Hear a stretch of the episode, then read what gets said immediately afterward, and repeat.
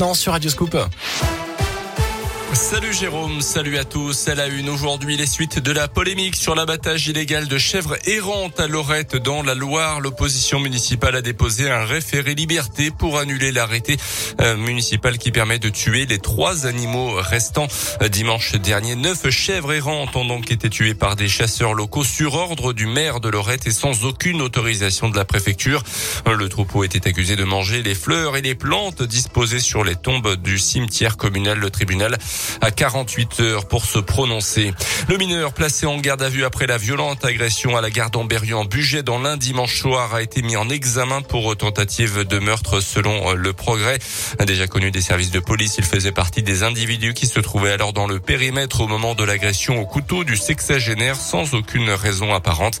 Ce dernier qui venait simplement chercher son fils à la gare s'en sort avec quelques points de suture. Un rassemblement de soutien en ce moment à Enrico Martorina, le patron du Blackbird Café à Saint-Etienne, violemment agressé en fin de semaine dernière dans le quartier Saint-Jacques. À noter que la victime est toujours hospitalisée, va devoir rester immobilisée 45 jours. Je rappelle que trois agresseurs présumés avaient été rapidement arrêtés puis remis en liberté. L'enquête se poursuit.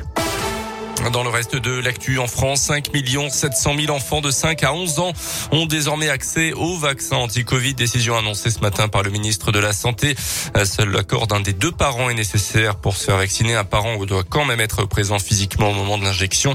350 centres seront ouverts pour la vaccination de cette tranche d'âge avec un circuit dédié parfois puisque la dose utilisée est trois fois moins forte que celle des adultes. En revanche, l'élargissement de la dose de rappel pour les ados n'est pas possible pour l'instant. Nous le disons sans détour, la situation sanitaire est critique. Nous sommes au début d'une vague Omicron, a affirmé Gabriel Attal, le porte-parole du gouvernement, à la sortie du Conseil des ministres. Avec plus de 3000 patients Covid en réanimation en France, 73 000 nouveaux cas hier sur, en France sur les dernières 24 heures, dont 20% liés au variant Omicron, justement. Notez que le Conseil d'État a rejeté ce matin le recours déposé par le syndicat national des patrons de discothèques contre la fermeture des boîtes de nuit, décidé par le gouvernement et qui devrait courir jusqu'à la mi-janvier. Un refus justifié par la nette dégradation de la situation sanitaire justement et des risques de contamination dans les espaces intérieurs. Les sports avec la 19e journée de Ligue 1 de foot. Ce soir, l'OL reçoit le FC Metz. Le Clermont Foot joue à domicile aussi contre Strasbourg et Saint-Etienne reçoit le FC Nantes à Geoffroy Guichard.